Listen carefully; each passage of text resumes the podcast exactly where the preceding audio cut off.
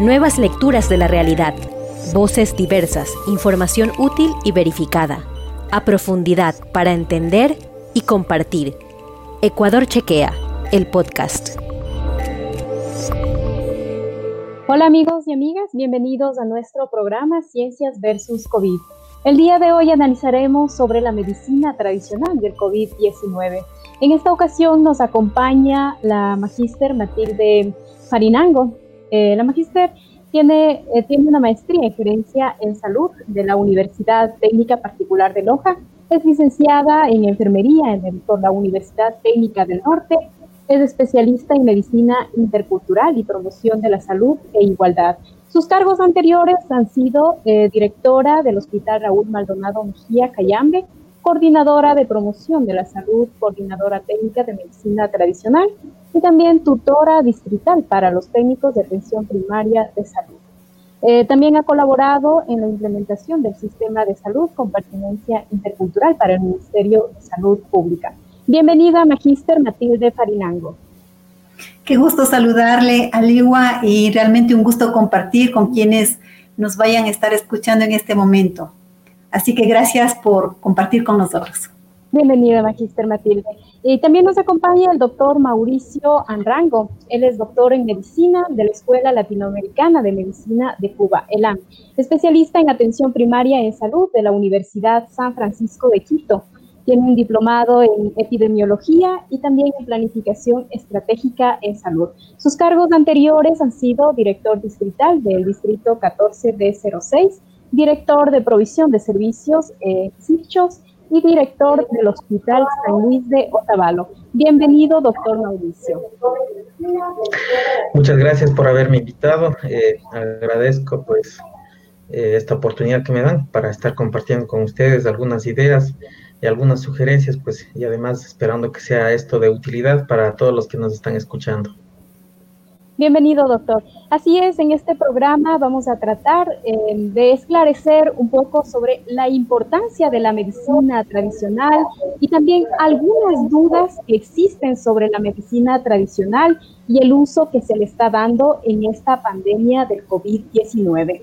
Los pueblos de las diferentes culturas han utilizado eh, las plantas en el plano curativo, eh, físico y también a nivel espiritual. En este sentido, me gustaría conversar con ustedes un poco para entender eh, sobre la medicina tradicional y también generalmente cómo se la practica esta medicina tradicional. Pues empezamos, Magíster Matilde Farinani. Sí. Eh, definitivamente la medicina tradicional es una sabiduría milenaria de nuestros abuelos y nuestras abuelas que toda la vida se ha venido practicando, ¿no? ¿Y por qué la importancia de hablar de la medicina tradicional? Porque es un sistema en el cual tenemos hombres y mujeres de sabiduría, eh, con diferentes eh, ramas, se podría decir, que ahí están los yaches, los curanderos, las hierbateras, los parteros, quienes han venido aportando a la salud dentro de sus comunidades y muchas veces fuera de sus comunidades. De igual manera, dentro del sistema de la medicina tradicional, contamos con todos los medios de diagnósticos.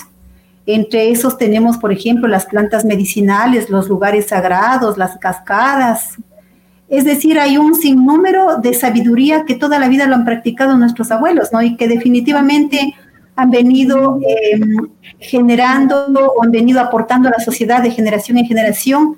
Y lo importante de esto es que no debemos perderlo, ¿no? Al menos dentro de los pueblos y nacionalidades pienso de alguna manera que lo vivimos eh, y lo practicamos sobre todo también, ¿no es cierto? Porque tiene que ver con toda esta parte de la espiritualidad, tanto física, mental, que ayuda y que ayuda a mejorar la salud, ¿no es cierto? Y en este caso también tiene que ver con toda la parte de la nutrición o de la soberanía alimentaria.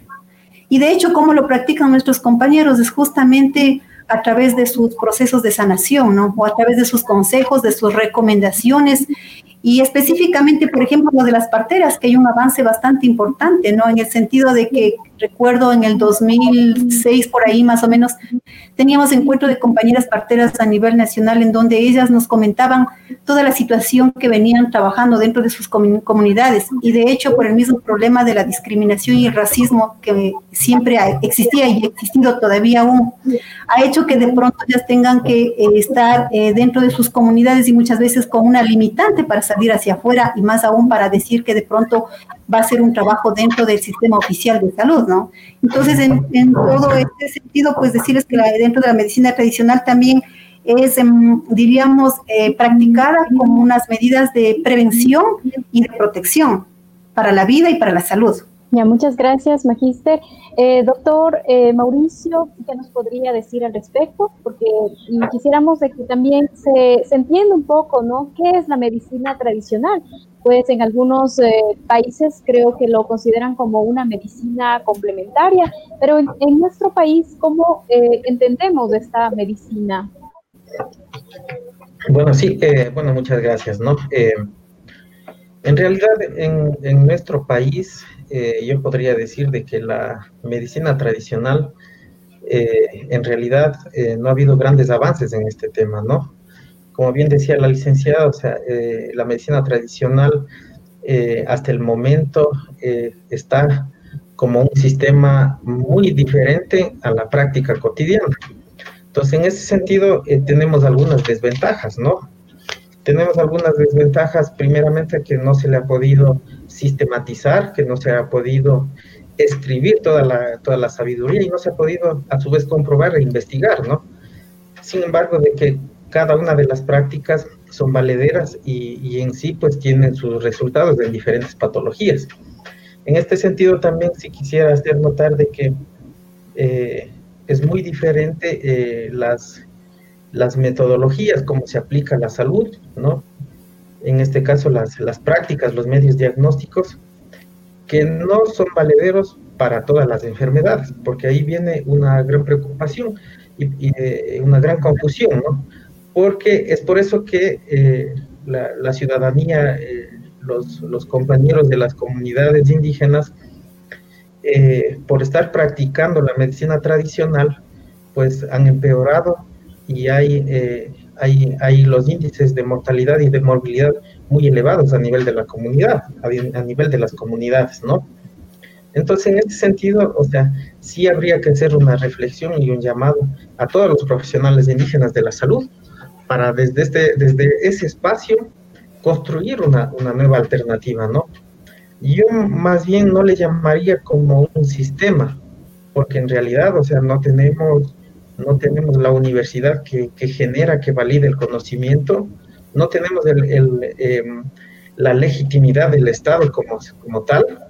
Eh, si bien es cierto que se han dado eh, grandes avances, podría decir en este caso, ¿no? El parto, eh, pero creo que de ahí no hemos progresado en los últimos 20 a 25 años. Entonces, es una situación que yo personalmente, o sea, me encontraría muy preocupado, ¿no? porque si bien es cierto que hay, eh, hay muchos eh, profesionales a nivel nacional, pero no ha habido ese espacio donde nosotros podamos eh, discutir y donde podamos hacer propuestas para implementar y fomentar. Desde mi punto de vista, la medicina tradicional no solamente tiene que quedarse en, en la práctica, en en la transmisión oral de, persona a, persona, es decir, de, padres a hijos, sino esto debería de ser ya eh, sistematizado, ¿no? Documentado sobre todo. Eh, recordemos también que, si bien es cierto que la medicina que nosotros lo conocemos, ¿no? Mucha de, muchos de los medicamentos es a base de plantas naturales, ¿sí? Ponemos el ejemplo de la penicilina, de la aspirina, y así podríamos de, enumerar un sinnúmero de medicamentos que se ha tomado a partir de las prácticas que se hace en la medicina eh, tradicional. Eh, claro, eh, pues la medicina tradicional podríamos decir que no se ha incorporado dentro del sistema de salud que tenía entendido que la Organización Mundial de la Salud estableció en el 2008 algunas estrategias, ¿no? Para que se implementaran en el sistema de salud. No sé si al respecto podríamos comentar. Bueno, no sé si de pronto un poco también quisiera em, comentar en relación a lo que el doctor Mauricio nos indica, ¿no? Yo creo que en este tiempo es importante también saber reconocer quiénes son los verdaderos hombres y mujeres de sabiduría, porque ustedes comprenderán que durante este tiempo también, yo diría por la novelería o por la novedad, también han aparecido muchos compañeros que se han denominado agentes de la medicina tradicional, que definitivamente no lo son.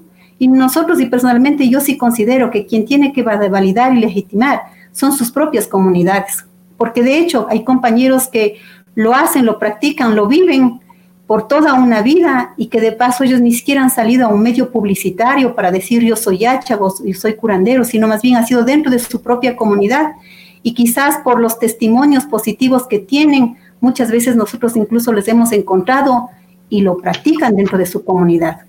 Por otro lado, hablaba de un sistema porque definitivamente tenemos todos los recursos, empezando por el talento humano, tenemos todos los medios de diagnóstico, los tratamientos.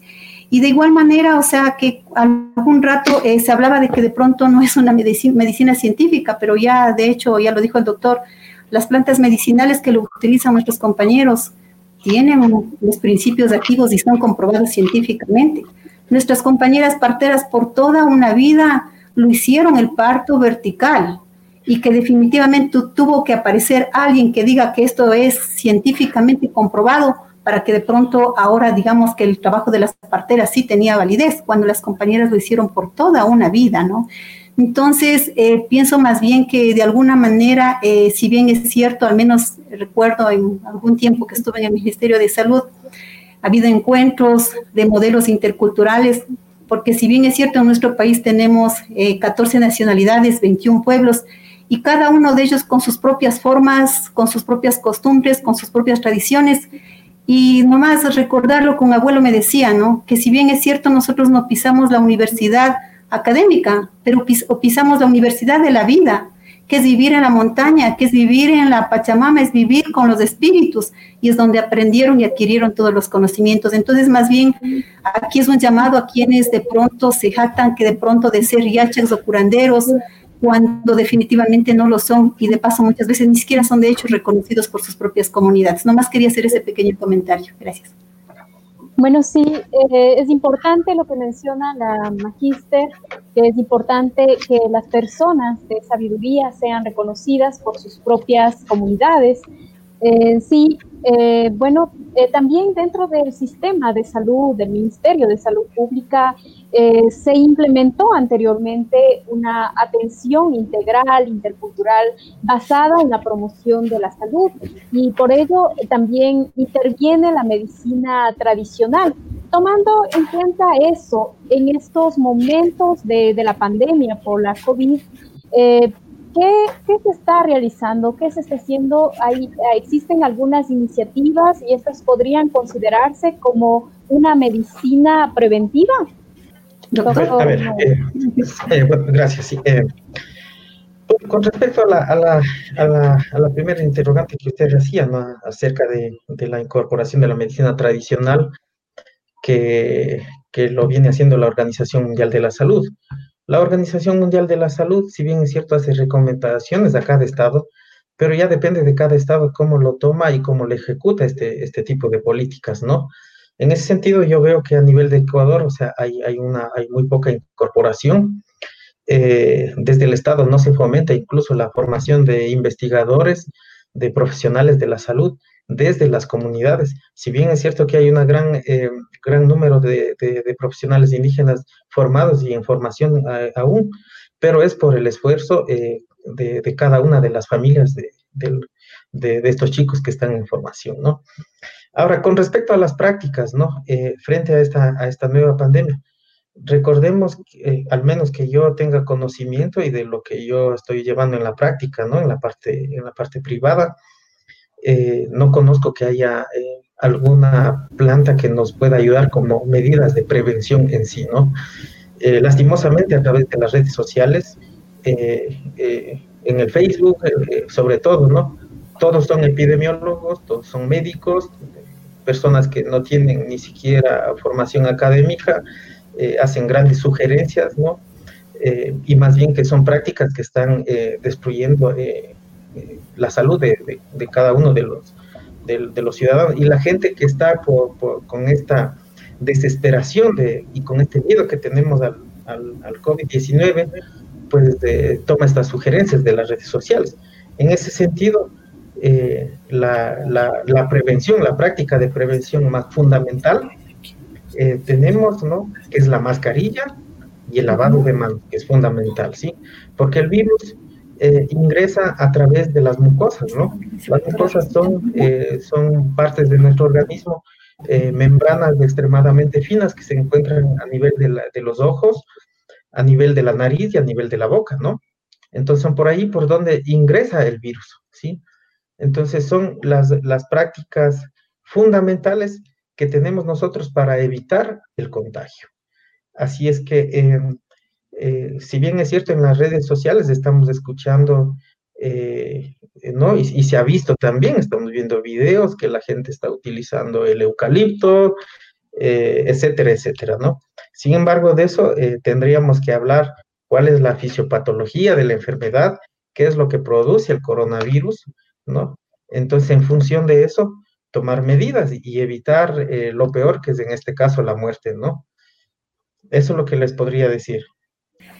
Eh, más bien decía, en este caso yo sí me permitiría de pronto hacer algunas recomendaciones, ¿no? De acuerdo a lo que nuestros compañeros sabios nos han comentado, ¿no? Que si bien es cierto, una persona que está bien alimentada, que está bien nutrida, que tiene un buen sistema inmunitario, definitivamente eh, está protegida, ¿sí?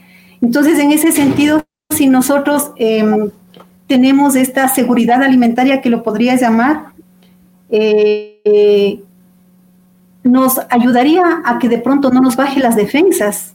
Bueno, le comento lo que nuestros compañeros sabios nos comentaban y pienso que tienen toda la razón y que de paso desde las mismas organizaciones también se ha empezado a trabajar en este sentido, ¿no? Como maneras de prevención y de protección alimentándonos bien, tomando eh, hidratándonos, tomándonos agüitas de diferentes plantas medicinales, que si bien es cierto, eh, a lo mejor como se escucha, como decía ahí el doctor en relación a lo del eucalipto, que no, no, no, no destruye el coronavirus, sin embargo, Entiendo de que el eucalipto tiene algunos principios activos, ¿no es cierto? Y dentro de esto también es un bactericida, que de hecho si no le mata el coronavirus, al menos mata otro tipo de gérmenes, al menos hay un saborizante o un olor o un, aroma que da eh, en las habitaciones, por ejemplo, que de hecho no es una práctica nociva, obviamente.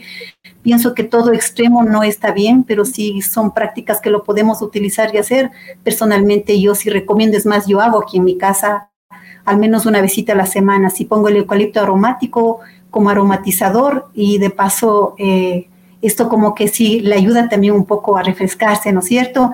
Y de hecho también los compañeros que han manifestado que si bien es cierto existen algunas plantas medicinales como el jengibre, por ejemplo, el mismo ajo que consumimos, que son antibióticos naturales y otras plantas medicinales que son antibióticos naturales, que de hecho nos ayudaría más, bien como una manera de, de, prevención, que de hecho pues, curación no lo podríamos hablar, sino más bien de prevención. Y más bien como alguna vez un compañero Taita nos decía, ¿no? Pienso que es importante que nosotros debemos aprender a cuidarnos en sanos. ¿Y cómo nos cuidamos en sanos? Justamente nos cuidamos pues teniendo una buena alimentación, teniendo una buena salud mental, teniendo un buen descansar, teniendo todos estos principios que son o que lo vivimos en la comunidad, de ser recíprocos, de ser solidarios, de llevarnos bien en la comunidad, de compartir, que son cositas que de alguna manera esto me fortalece mi sistema inmunitario, ¿no? Y ustedes saben que si bien es cierto, pues esto del COVID, sí, digo yo, es un peligro en el sentido de que de pronto en mi, en mi hogar o en mi comunidad tenga personas con otras enfermedades crónicas o personas adultas mayores que no tienen muchas defensas y que si de pronto alguien viene es portador y de pronto es asintomático, le va a contagiar a la otra persona y si no tiene unas buenas defensas, obviamente con facilidad le va a perjudicar y va a tener secuelas en su salud. Pero si es una persona que está fortalecida inmunitariamente bien, de alguna manera no serán fuertes las consecuencias o las secuelas que podrían dejar, ¿no? Entonces, más bien en ese sentido, mi recomendación sería el mantener una buena alimentación, mantener una buena salud mental y de hecho pasar hidratados y a través de la, utilización de varias de nuestras plantitas medicinales, que de paso en la casa creo que muchos de nosotros lo practicamos y lo vivimos, ¿no? Que cada planta medicinal para qué nos sirve. En ese sentido, podemos decir que las, eh, las, eh, la medicina tradicional o el uso de las plantas eh, nos ayuda a prevenir la COVID-19? Yo personalmente diría que sí, me ayudaría a prevenir y me fortalecería mi sistema inmunitario y de alguna manera estaría previniendo y protegiéndome. A ver, eh, bueno, yo quisiera comentarles un poquito, ¿no? A, a, toda la ciudadanía. A ver, en la naturaleza nosotros tenemos cuatro tipos diferentes de gérmenes, ¿no? Virus, bacterias, hongos y parásitos, ¿sí? Entonces, para eliminar los parásitos tenemos antiparasitarios. Para eliminar bacterias tenemos eh, antimicrobianos, ¿no? Eh, antibacterianos. Para eliminar hongos, antifúngicos. Sin embargo, para eliminar a los virus, lastimosamente hasta ahora no tenemos ninguna sustancia ni natural ni química, ¿no? Eh, primer, primer punto. Segundo punto, ¿de qué depende que me contagie?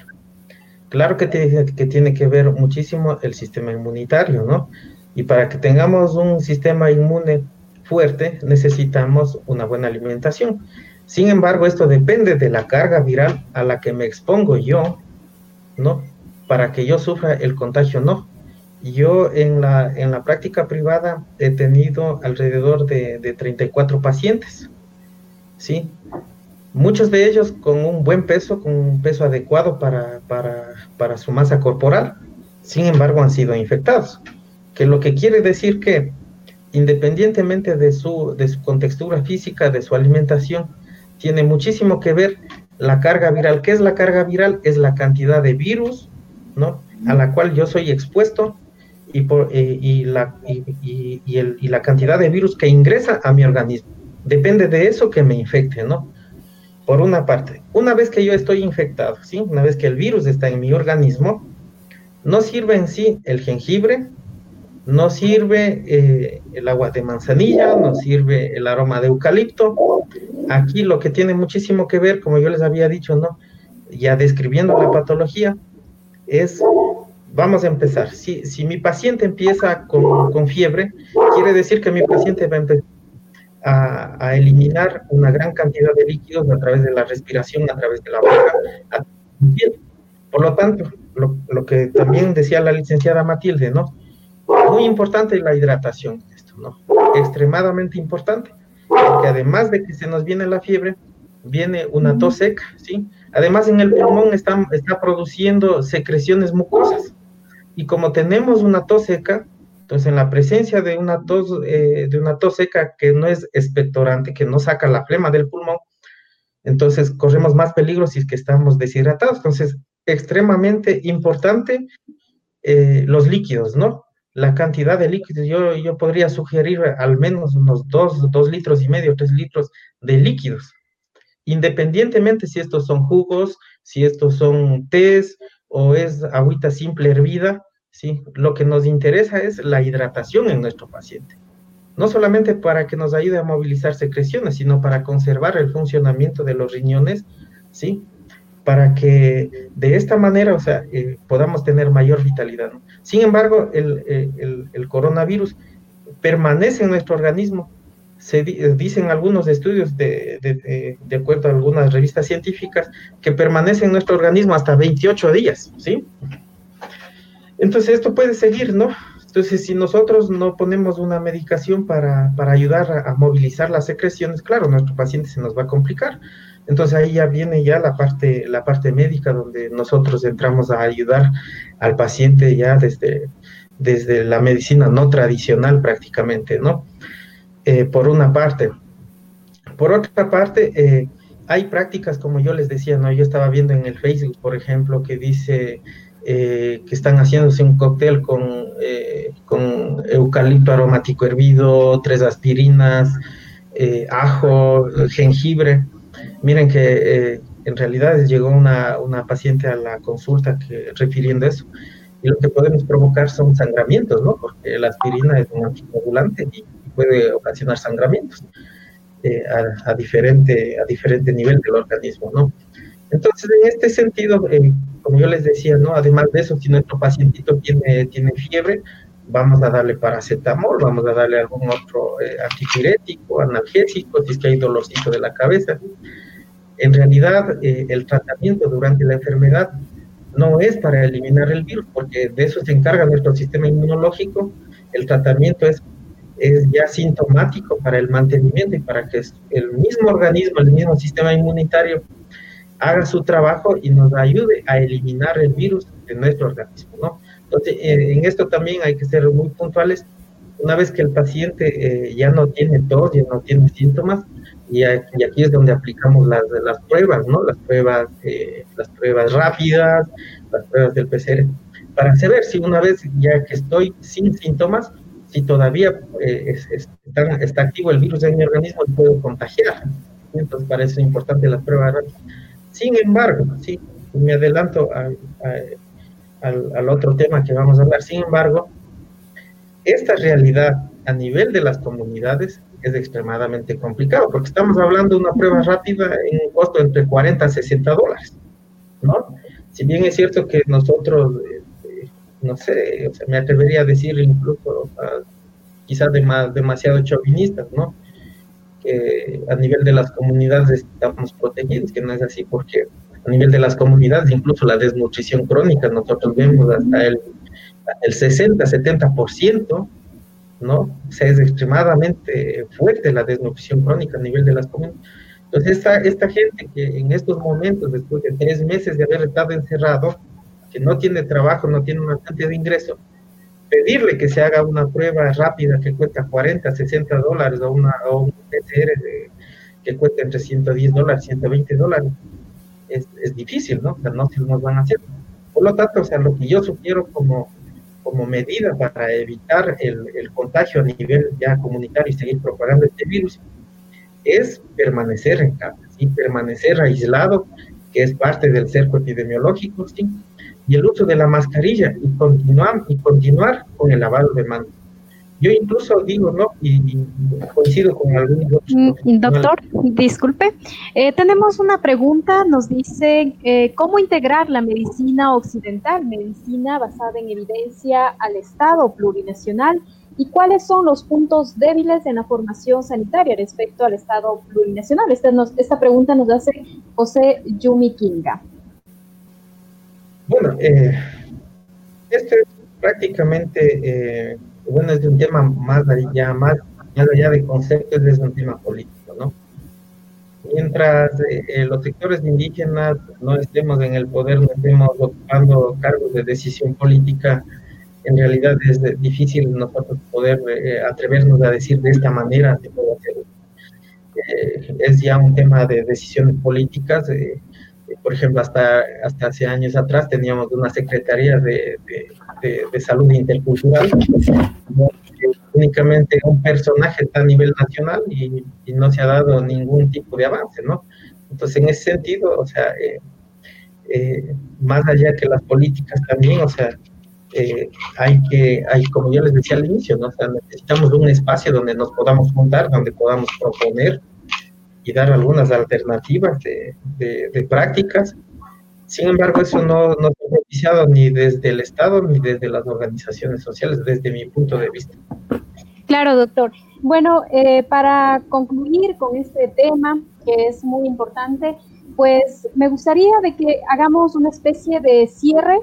Eh, por favor, Magister Matilde, eh, que sea algo más corto y vamos finalizando esta, este, este conversatorio.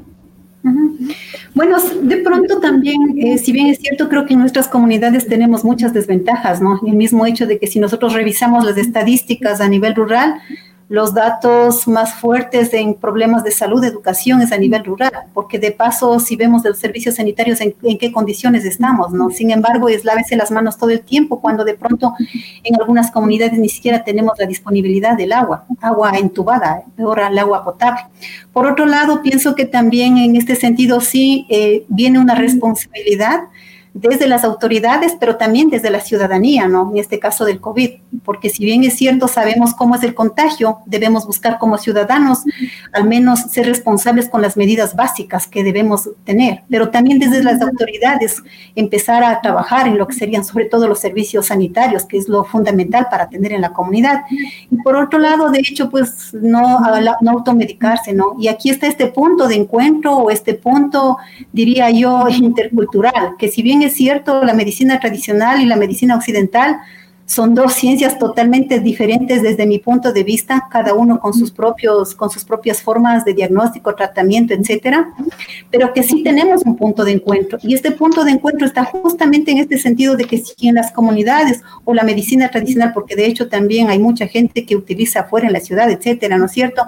Que si de pronto nosotros este, eh, nos alimentamos bien, nos nutrimos bien, nos hidratamos bien, pero de hecho si ya tenemos este problema del COVID, es importante que de pronto también visitemos al médico, ¿no? Y ahí es buscar estos puntos de encuentro para que se pueda de pronto decir esta práctica intercultural, porque es tan fácil en la teoría, pero ya cuando uno quiere operativizar hay muchas dificultades. El mismo hecho de que de pronto, si bien es cierto, la medicina tradicional lo reconoce la constitución, pero muchas veces cuando una persona va hacia un servicio de salud, de hecho tiene muchas limitantes, que es el idioma o el mismo hecho del, cuestionamiento del que por qué utilizó este tipo de cosas o no. Entonces yo pienso que en ese sentido sí debe haber este diálogo, esta comunicación de, del uno al otro, ¿no? Ya.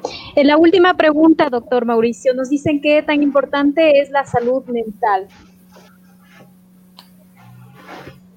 Bueno, eh, recordemos que nosotros somos un ser biopsicosocial, ¿no?